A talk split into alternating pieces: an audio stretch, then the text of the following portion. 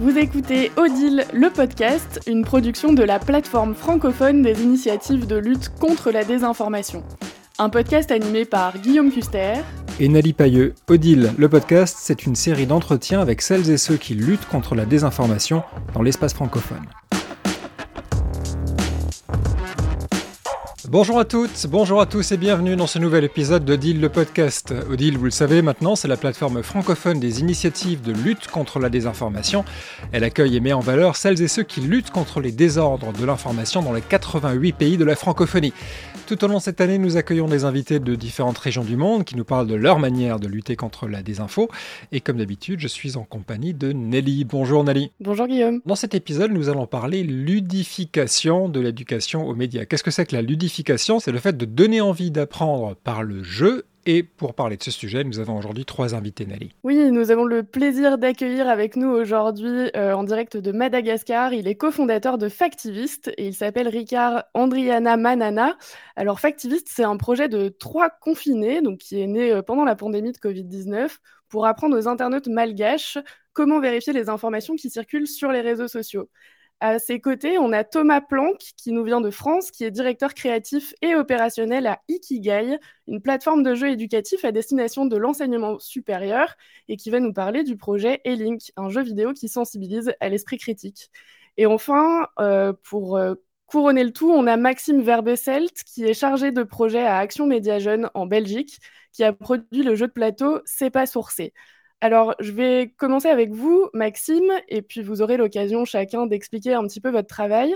Est-ce que vous pouvez nous expliquer ce que c'est C'est pas sourcé et comment on y joue? Alors, ben, C'est pas sourcé, donc c'est un jeu euh, de plateau, plutôt un jeu de cartes qui était euh, conçu ici euh, avec avec notre équipe d'animateurs, d'animatrices. Et l'idée, c'est de proposer donc un jeu qui, avec le débriefing qui suit le, le jeu lui-même, dure l'équivalent de deux heures de cours. 1h40 minutes. Et en fait, on se met, euh, enfin, on propose aux, jeunes de se mettre dans la peau de journalistes et euh, il y a toute une série de, de mises en situation où ils doivent en fait enquêter sur un, fait divers qui a eu lieu dans une école. Et en fait, ils vont devoir faire des choix dans les sources qu'ils vont utiliser. Donc, chaque, ils ont toute une liste de sources. Et à différents moments du jeu, ils doivent euh, utiliser des, jetons qui, en fait, représentent le temps qui est pris pour euh, consulter une, une, source. Et donc, ils vont devoir choisir telle source. Donc, par exemple, on va, on va pouvoir aller sur Twitter, ça va demander qu'un jeton euh, de temps, ou alors je vais pouvoir euh, aller interroger un spécialiste euh, du, du, domaine médical, puisque c'est un fait divers qui concerne donc, la, santé. Là, ça va me prendre trois jetons de temps. Et donc, voilà, par équipe, ils vont voir un petit peu décider, prendre des, des décisions, faire des choix pour euh, récolter des sources et mener une enquête pour arriver finalement à la fin à réaliser, euh, non pas un article, mais en tout cas le chapeau et le titre d'un article euh, de presse pour un journal local. Alors, jouer pour apprendre à mieux s'informer et à informer les autres, c'est l'esprit de votre projet, Maxime. Et vous, Thomas, quel est l'esprit de votre projet? Alors, ah bah, l'esprit du, du, du, projet Link, euh, pour le présenter très rapidement, c'est un projet qui a été développé entre 2015 et 2017 à Sorbonne Université. Et donc, c'est le département des bibliothèques de Sorbonne Université qui forme les étudiants et étudiantes à ce qu'ils appellent les compétences informationnelles, donc vérifier euh, la, qualité des, des sources euh, qu'ils vont utiliser ensuite dans leur travail universitaire. Voilà, souhaiter former leurs étudiants euh, avec une modalité euh, on va dire euh, la, plus attrayante possible. Et, donc on a on a choisi de de faire un jeu. L'objectif du jeu donc on va suivre toute une enquête dans un monde un peu cyberpunk futuriste avec une teinte assez humoristique. Et au fil de cette enquête on va rencontrer euh, des sortes d'adversaires qui vont nous présenter des, sources d'informations, enfin des assertions basées sur des sources d'informations qui vont se révéler fausses et on va devoir identifier ce qui est faux dans, dans ce qu'ils nous disent et les règles on dire, de vérification d'informations auxquelles ça contrevient pour, euh, pour pouvoir avancer. Alors si je comprends bien, pour s'adresser à des collégiens des lycéens, il faut faire un jeu de plateau et pour les jeunes adultes et étudiants, il faut un univers cyberpunk. Oh, pas forcément, non, non, parce que là, typiquement, ce, jeu-là, je pense qu'il s'adresse, euh, il peut tout à fait parler aux lycéens aussi. Euh, initialement, il était fait pour euh, des étudiants en première année de licence, donc juste après le bac, donc les, les, lycéens, lycéennes peuvent tout à fait s'y intéresser aussi. Ça peut être ça aussi qui est, qui, qui peut être intéressant avec le jeu, c'est que ça peut quand même toucher des publics assez larges. Voilà. Et bah, aujourd'hui, il est disponible gratuitement sur le site de d'Ikigai. On va se tourner maintenant vers Madagascar. Je vais demander à, à Ricard de nous expliquer l'esprit de son initiative. Quel est votre projet, Ricard? Concernant Factifist, c'est Factifist est né durant le, la crise du Covid-19 en 2020. nous sommes actuellement trois dans l'équipe euh, qui aiment l'information, qui sont des journalistes, qui sont responsables de communication de, diverses ONG. Nous, on promet l'attachement aux informations factuelles et à la vérification d'informations, car euh, actuellement, à Madagascar, il y a une fracture numérique entre les gens qui ont un accès à Internet et il y a aussi des gens qui ont accès à Internet et spécialement euh, les réseaux sociaux. Et du coup, on, on, essaie de bien comment se comporter, comment comment savoir, euh, comment vivre euh, sainement sur Internet pour ne pas tomber dans les pièges et aussi pour ne pas faire des choses illégaux. Pour le contexte malgache, Internet est sensiblement égal à Facebook et beaucoup de fausses informations circulent sur Facebook. Et euh, c'est en réponse à cela que nous avons créé euh, Factivist pour donner une autre alternative le but, c'est pas d'être un vérificateur d'informations ou celle de fact-checking, mais euh, on encourage l'esprit critique, on donne aussi euh, euh, les réflexes à, encourager pour faire son propre opinion sur la base des techniques de vérification d'informations fiables et accessibles à tous. Merci beaucoup, Ricard. Maxime, vous avez commencé par euh, présenter ces pages sourcées en disant que c'était un jeu qui prenait une heure et demie, deux heures, un peu comme un cours. Justement, moi, j'aimerais bien savoir comment on passe d'un cours d'éducation aux médias et à l'information qui peut paraître un peu théorique à un jeu avec un système de scénarisation, une incarnation des personnages, etc. Comment vous avez développé ça dans ces pas sourcées? Alors en fait, ce qu'il faut savoir, c'est que nous, à Action Média Jeune, on est donc une, une association, une organisation de jeunesse euh, et donc, nous, on ne donne pas à proprement parler de cours, c'est-à-dire qu'on se présente comme animateur, animatrice, et on vient durant des cours euh, pour proposer euh, donc des, ces animations d'éducation média qui sont très larges sur tous les domaines médiatiques, etc. Et, et, alors, l'idée, évidemment, c'est de pouvoir de pouvoir faire des choses qui impliquent un maximum les, les jeunes. Et pour ça, on essaie de trouver toute une série de stratégies, puisque en, en Belgique, les cours à proprement parler d'éducation média dans le secondaire, ça, peut exister de façon très très ponctuelle, mais ça n'est pas du tout généralisé. L'éducation média dans l'enseignement, c'est ce qu'on appelle une compétence transversale. Donc voilà, donc on, on passe pas vraiment euh, à partir d'un cours théorique. Par contre, pour répondre à la question de quelle est la, la réflexion vraiment qui, euh, qui, nous guide pour euh, proposer ce type de jeu euh, dans nos animations, plutôt que justement faire quelque chose de plus ex-cathédra, c'est en fonction des objectifs qu'on poursuit. Ici, les objectifs avec le jeu, c'est euh, clairement une question euh, d'esprit critique. Euh, et alors l'esprit critique, évidemment, c'est un petit peu une formule magique. Euh, on le veut partout, mais personne ne sait vraiment ce que c'est. Donc nous, on définit ça plutôt euh, dans l'idée de décentrement. C'est-à-dire que euh, pour nous, l'esprit critique, c'est d'arriver, c'est pas tellement d'appliquer des, formules ou des choses euh, très prémâchées. Euh, donc, par exemple, typiquement, la vérification d'informations, c'est pas tant l'esprit critique, c'est quelque chose plus qui, qui, sont des, compétences à appliquer. Nous ici, c'est plutôt d'essayer de, euh, plutôt que de, de vraiment euh, outiller les jeunes par cette animation-là à mieux vérifier les infos, c'est plutôt de les euh, faire se poser des questions que se poseraient des journalistes pour euh, euh comprendre plutôt tout ce qui est euh, tout ce qui est pro enfin, problématisé de manière très concrète les, les, questions face auxquelles que se, sont confrontés donc les, les journalistes. Pourquoi est-ce que vous différenciez la recherche d'information d'avoir un esprit critique? Est-ce qu'il ne faut pas justement être critique quand on cherche de l'information? Oui, je vais préciser. Donc on peut évidemment, on doit être critique quand on recherche de l'information. Euh, mais pour nous, l'esprit critique, c'est vraiment plutôt de, de, de, un petit peu décentrer le regard. Ça veut dire que plutôt que justement de se mettre à la place de eux-mêmes en tant que, euh, que jeunes, euh, comment est-ce qu'ils vont chercher de l'information, c'est de leur dire, ben voilà, euh, puisque on, est souvent à critiquer le, le, travail des journalistes, on entend souvent des critiques par rapport au travail du journaliste, on va plutôt essayer vraiment de euh, comprendre un petit peu, de se mettre à la place des journalistes pour voir un petit peu le type de questions qu'ils doivent se poser. Euh, et ça permet d'aborder toute une série de questions comme c'est quoi la ligne éditoriale euh, c'est quoi une source, euh, etc., euh, d'un point de vue qu'ils ne vont pas forcément adopter naturellement. Euh, c'est pas, mais par contre, après, c'est pour ça que c'est très important pour nous dans les deux heures de prévoir ce qu'on appelle le débriefing. Donc, le jeu en lui-même, il dure une heure, mais il n'est pas autosuffisant. Après, ce qui est très important, c'est de faire un débriefing sur euh, l'activité et euh, on a toute une, toute une démarche. Donc, je précise que nous, l'outil aussi, il est disponible en PDF, en téléchargement et il y a tout un guide qui permet justement d'outiller les enseignants, les enseignantes, les animateurs, les animatrices pour débriefer le jeu et pour un peu poser des questions et que les jeunes puissent euh, formaliser un petit peu tout ce qu'ils ont expérimenté durant la partie. Et donc, c'est pour nous, c'est ça un peu l'étape de l'esprit critique, c'est de pouvoir arriver à se poser des questions qu'on ne se poserait pas forcément et adopter différents points de vue sur une problématique. Thomas, je me tourne vers vous. E-Link a été euh, développé par Ikigai en partenariat avec euh, la Sorbonne. C'était comment de travailler directement avec des chercheurs qui avaient sûrement de très bonnes idées? Comment vous avez réussi à faire communiquer vos deux mondes? Alors effectivement, ça c'était un, enjeu assez majeur. Euh, donc en gros, on avait voilà deux corps de métier qui, étaient les plus impliqués. Il y avait d'une part les bibliothécaires, du coup experts de l'information et euh, donc experts pédagogiques sur le, sujet, et donc notre équipe, moi-même et notre, équipe à Ikigai, experts de, du jeu vidéo donc game designer, graphiste, etc.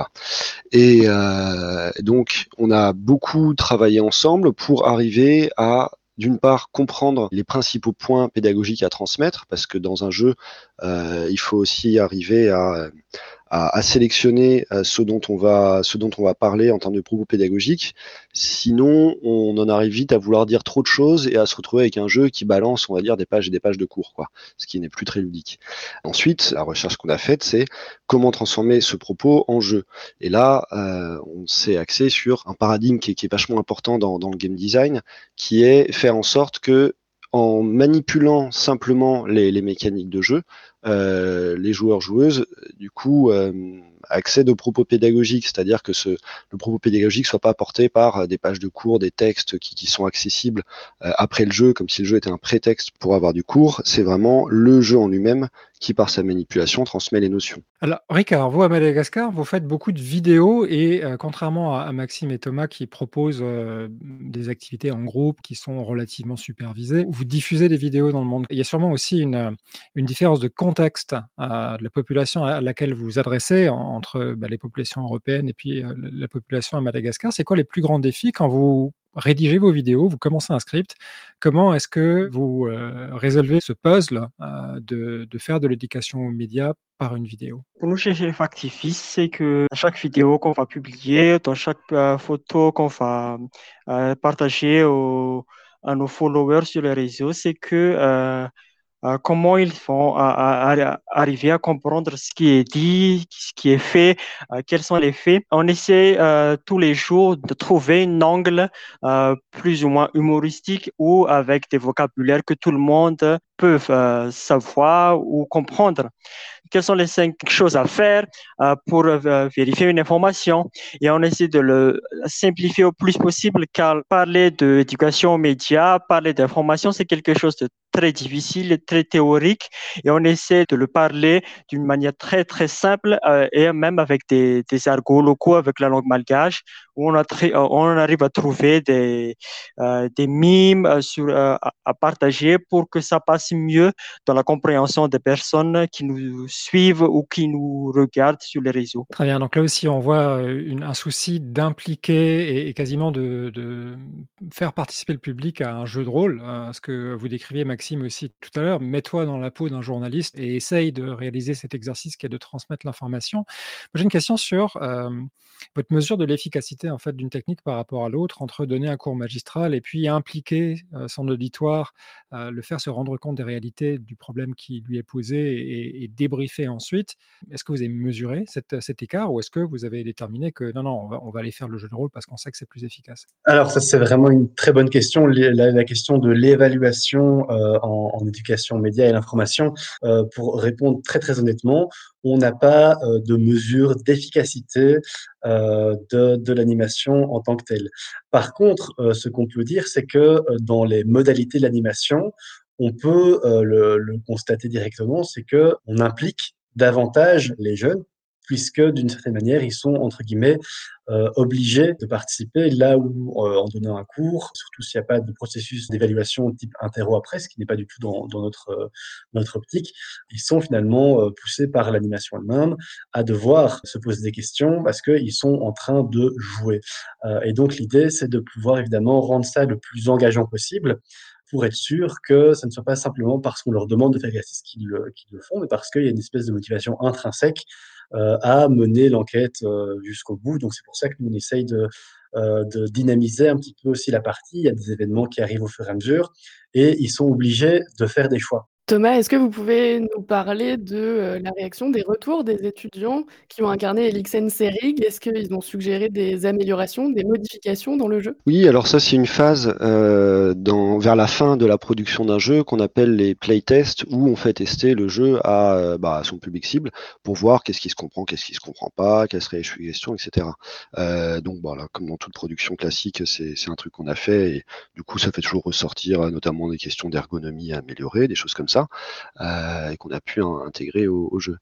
Euh, par ailleurs, une réaction moi qui m'a assez fait euh, assez fait plaisir, c'est que quand les gens quand le, formateur, formatrice leur dit voilà en, cours, bon, bah, on va lancer un, jeu, ils sont sur les ordis, et généralement, les, en fait, les étudiants, ils font un peu la tronche parce qu'ils sont assez habitués à, ce que le, serious game, comme on l'appelle, soit souvent un peu décevant et soit plus serious que, que, game.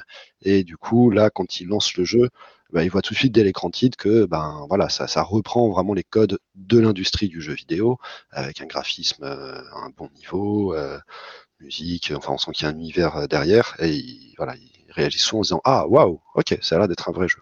Et ça c'est vraiment quelque chose qu'on a qu'on a eu à cœur de, de, de faire. On s'est beaucoup inspiré d'une série de jeux qui s'appelle Phoenix Wright Ace Attorney où euh, on, joue dans ce jeu, c'est une série assez connue qui, date d'une vingtaine d'années et qui continue à bien marcher aujourd'hui. On joue un avocat. C'est dans un univers euh, manga, euh, c'est un jeu japonais, complètement exagéré. Euh, les personnages gueulent objection pendant un procès comme ils gueuleraient le nom de leur attaque spéciale dans Dragon Ball. Enfin, c'est vraiment du exagéré à fond et c'est ça qui fait que c'est extrêmement prenant pour, pour le public et donc on a eu ce parti pris de d'exploiter à fond la fiction euh, qui est ce qui est attendu en fait par les publics dans, dans, le domaine du jeu pour exagérer les enjeux, exagérer les mises en scène et ainsi euh, voilà remplir la, la, la, promesse du jeu. Je ne vais pas exagérer ma mise en scène, mais je vais quand même poser une objection. Euh, aujourd'hui, l'industrie du jeu vidéo, c'est une énorme industrie et les bons jeux aujourd'hui qui se vendent sont des productions de dizaines voire de centaines de millions de dollars. Comment est-ce qu'on peut rivaliser quand on a une université ou un consortium?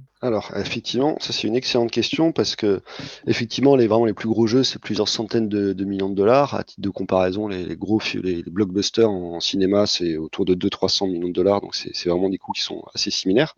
Euh, les jeux vidéo ont des budgets qui peuvent être extrêmement variés. Donc là, on a donné les chiffres pour ce qu'on appelle les triple A, qui sont l'équivalent des blockbusters. Euh, ensuite, il y a tout ce qu'on appelle l'industrie du jeu indépendant, qui est une industrie qui s'est montée vers la fin des années 2000 pour proposer des jeux qui soit moins ambitieux techniquement, mais beaucoup plus ambitieux créativement, et en s'adressant à des publics euh, peut-être plus restreints, bah, pouvait se permettre puisqu'il il coûtait moins cher à produire. Ça, ça s'est mis, hein, c'est un peu fondé en, réaction à, l'augmentation énorme euh, du prix de développement des jeux avec les années. Et, euh, et, donc en s'inscrivant dans ces codes qui sont euh, voilà du jeu indépendant, qui sont aujourd'hui très très très acceptés par les publics parce que c'est une industrie qui, qui, marche très bien aussi. Euh, là, on est en mesure de euh, de s'adresser au public étudiant, mais ceci étant, on est quand même sur des coûts de développement de jeux qui sont autour de quelques dizaines et plutôt quelques centaines de milliers d'euros. Et donc, euh, ça reste inaccessible isolément à, à, des structures publiques. Donc, on a des jeux qui sont produits individuellement par une université, un ministère, mais ça reste jamais des initiatives qui, qui sont pérennes parce qu'une fois l'appel à projet, les fonds passés, il y a, là, la structure a plus l'argent pour continuer. Et donc, euh, à, à Ikigai. Euh, c'est pour ça qu'en partant de l'expérience de L-Link, on a ensuite constitué un consortium euh, d'universités, grandes écoles, associations euh, qui, se veut inclusif accueillir autant que possible de structures publiques et d'intérêt général, qui mutualisent en fait les productions. Chaque jeu produit est euh, disponible en open source pour tous les autres membres du consortium qui peuvent réintégrer des éléments de jeu dans leur propre jeu. Et c'est comme ça qu'on arrive à faire des économies d'échelle suffisamment importantes pour mettre du développement de qualité à des coûts accessibles à, l'enseignement supérieur et au monde associatif et, de la médiation. Ce qui veut dire que si d'autres initiatives de lutte contre la désinformation du monde francophone qui nous écoutent veulent collaborer à ces productions, elles peuvent le faire puisque le code est disponible.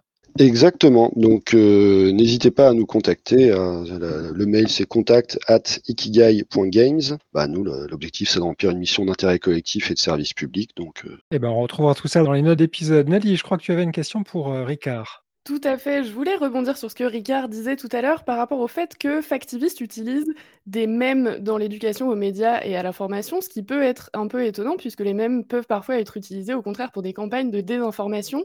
Ricard, est-ce que vous pouvez nous expliquer la façon dont vous utilisez des mèmes pour faire de l'EMI On essaie de contourner les désinformations à travers les mêmes ou à travers aussi euh, les commentaires.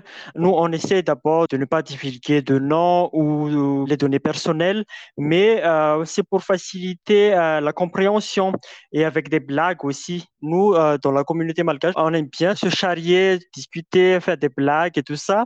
C'est plus viral de partager des mêmes que de faire, une, par exemple, une, une texte avec des images, des illustrations c'est plus facile et c'est plus rapide aussi de faire des mèmes euh, parce qu'on a besoin juste d'une euh, application qui est téléchargeable sur Google Play ou Apple Store et, c'est fini. Un, c'est par nécessité et aussi on a essayé de faire une euh, communication assez, on va dire, normale. On a vu que ça passe pas trop et donc on a essayé d'ajouter un petit dose d'humour et aussi ça fait aussi partie de l'ADN de Factivist. Oui, on voit qu'on reste dans le même registre, ce qui est amusant permet d'apprendre plus facilement. Merci Ricard. J'aimerais terminer ce podcast avec euh, une référence à une étude récente anglaise de l'Université de Southampton qui met en doute les bénéfices de la ludification dans le cadre spécifique de la lutte contre la désinformation. Ce sont des chercheurs qui ont mis un groupe face à des jeux euh, qui permettaient de reconnaître le vrai du faux et ensuite ont demandé à ces mêmes sujets de reconnaître des vraies informations de fausses informations et on voyait que les résultats n'étaient pas forcément très encourageant. Euh, est-ce que vous avez eu écho de cette étude euh, à proprement parler Et puis, euh, que pensez-vous de ce genre d'approche Maxime? Je n'ai pas du tout entendu parler de, cette étude. du coup, c'est un petit peu délicat de, de, commenter les résultats, mais je dirais en fait, ça me semble aussi compliqué. Après, il faudrait voir la méthode, mais ça me semble compliqué de mettre sur un même pied toute la ludification. Parce que, comme on, l'a entendu un petit peu dans nos différentes interventions, euh, il y a euh, jeu éducatif et jeu éducatif. C'est-à-dire que euh, on, voit très souvent, en fait, dans, dans la, la majeure partie des, des, cas, euh, des productions qui euh, sont faites par des gens qui, qui n'ont finalement pas beaucoup de notions game design et qui vont faire une espèce de plateau de triade poursuite ou de quiz déguisé en disant voilà, c'est euh, un jeu. et donc, effectivement, ce genre de choses, ça doit fonctionner, je pense, pas, pas, pas, pas super bien. donc, donc, voilà, je crois que ce qui est important vraiment, c'est de pouvoir définir les objectifs précis euh, qu'on suit quand on crée un jeu, que ce soit un jeu vidéo ou un jeu de plateau éducatif. Euh, Qu'est-ce qu'on cherche à, faire apprendre? Quel est finalement l'aspect de la simulation du jeu qui va vraiment se faire poser des questions ou qui va vraiment apprendre des choses? Euh, Est-ce que c'est le jeu lui-même ou est-ce que c'est une espèce de petit, petit encart encadré informatif qui apparaît de temps en temps durant, durant le jeu? Euh, et qui finalement n'est pas, euh, ludique, n'est pas interactif. Donc je dirais que c'est vraiment ça. Je crois que faire des grandes études sur euh, la ludification, ça n'a pas beaucoup de sens. Je pense par contre que ça, serait intéressant effectivement d'avoir des, protocoles d'évaluation au cas par cas de telle activité, de tel jeu. Voilà. Et surtout, comme je le disais, je crois que dans les, jeux éducatifs qui se jouent avec des groupes, donc comme c'est le cas pour, pour notre jeu, euh, il faut pouvoir euh, bien préparer la transférabilité des savoirs entre la partie du jeu et ce qui se passe après. C'est ce qui se passe après le jeu qui est vraiment très important. Quand on a joué au jeu, on a vécu une expérience, il faut pouvoir après formaliser les compétences. Et une dernière chose peut-être là-dessus aussi, c'est le jeu éducatif, je pense, il n'est pas à mettre sur le même pied que les cours théoriques parce que les cours théoriques, c'est pour apprendre des savoirs et les savoirs se transmettent assez mal par le jeu. Je crois que ce qui est important, ce qui passe bien par le jeu, c'est plutôt des, euh, savoir-faire et surtout des savoir-être, notamment dans les, jeux à plusieurs. Euh, finalement, qu'est-ce qu'on va mettre euh, comme, en place comme stratégie collective pour remporter la partie ou pour aller plus loin dans le jeu. Et donc c'est pour ça qu'à mon avis, c'est pas le même genre de, de choses qu'on va apprendre entre des cours théoriques et des jeux éducatifs. Alors évidemment, Maxime, on va pas vous tenir rigueur de pas avoir lu l'étude, mais vous pourrez la retrouver dans les notes d'épisode comme nos auditeurs de, de, ce podcast. Il y a un, aspect sur lequel on ne s'est pas trop étendu, c'est quand on parle de jeu, forcément, et vous venez de le mentionner, Maxime, il y, a, y a une finalité, on peut gagner quelque chose. Il y a un vainqueur dans un jeu où il y a un groupe de vainqueurs. Thomas, est-ce que quand vous avez conçu le jeu, euh, vous aviez pensé à, la gratification du vainqueur? On sait qu'on a des générations d'ados et même d'adultes aujourd'hui qui sont complètement accros à des jeux vidéo sur leur téléphone avec des petits diamants de couleur parce que les développeurs ont exploité euh, ces, failles psychologiques de l'être humain euh, pour, les rendre accros. Est-ce que vous vous êtes limité dans l'exploitation de ces techniques-là ou est-ce que au contraire vous êtes dit non, on va les exploiter parce qu'on veut qu'il y ait une gratification pour que le savoir passe? Ah, c'est une question intéressante. Euh, bon, déjà, je commencerai par dire que je, rejoins tout à fait à, peu près tout ce qu'a dit euh, mon collègue Maxime euh, précédemment, qui a une analyse très fine de ce dont il y a besoin pour faire du, bon jeu dans le domaine de, l'enseignement. ensuite, pour la question de la gratification, nous, on a, en fait, il y a des types de jeux qui sont assez différents. Euh, et certains qui utilisent donc ces questions de gratification de, l'économie de, l'attention, euh, et d'autres pas du tout. Et un jeu peut complètement proposer gratification très intéressante sans que ce soit le cas. Nous, c'est le choix qu'on a fait. Euh, parce que typiquement, les jeux qui utilisent les techniques récentes utilisées depuis une douzaine d'années liées à l'économie de l'attention, c'est quand même des jeux qui ont pour but d'être joués sur une durée très longue, d'apporter relativement peu de nouveaux contenus euh, et plus de, de, de, recycler un petit peu toujours les mêmes recettes en y refaisant revenir les gens. Bon, ça nous semblait pas hyper intéressant, et donc on a plutôt choisi des gratifications qui sont de l'ordre de une histoire intéressante, des nouveaux personnages à rencontrer, euh, des surprises, des, des, animations très drôles, très exagérées dans les personnages qui leur donnent du caractère, euh, etc. Il y a aussi euh, l'enjeu euh, sur cette question de récompense en particulier dans un contexte où les gens vont être obligés, entre guillemets, de jouer au jeu, là nous on est dans un contexte de formation, de faire aussi en sorte que euh, de mettre les, étudiants à égalité euh, en fonction de leur, euh, leur habitude du jeu, de faire en sorte en gros que ceux qui sont pas joueurs joueuses bah, puissent quand même apprécier l'expérience, parce que sinon on est en train de créer une inégalité forte.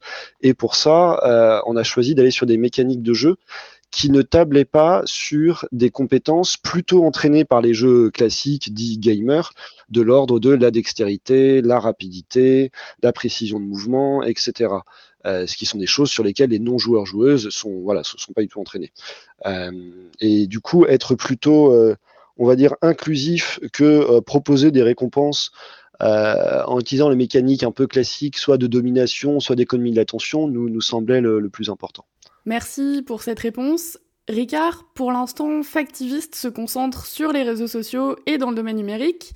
Est-ce que vous comptez vous déplacer sur le terrain et faire des interventions en milieu scolaire? Oui, nous faisons des, des, activités en présentiel, que ce soit des trucs, euh, je veux dire, formels, que ce soit les conventions, les ateliers, les, les conférences avec d'autres partenaires ici à Madagascar, comme, comme la ministère de la Communication, le groupement des patrons de presse ou des colloques avec les ordres de journalistes.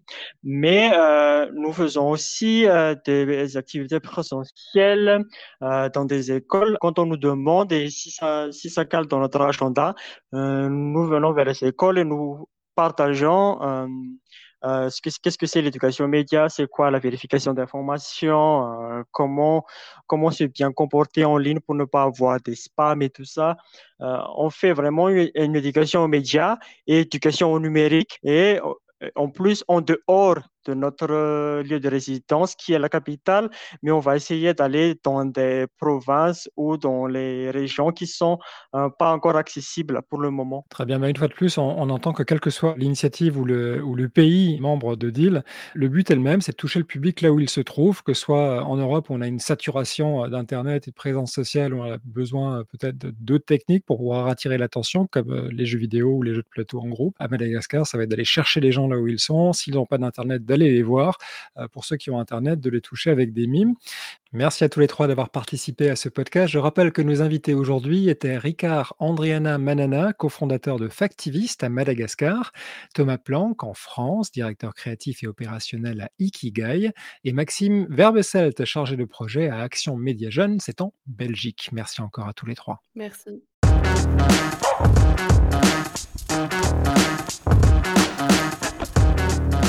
Merci de nous avoir suivis. Tous les épisodes sont disponibles dans votre lecteur de podcast favori.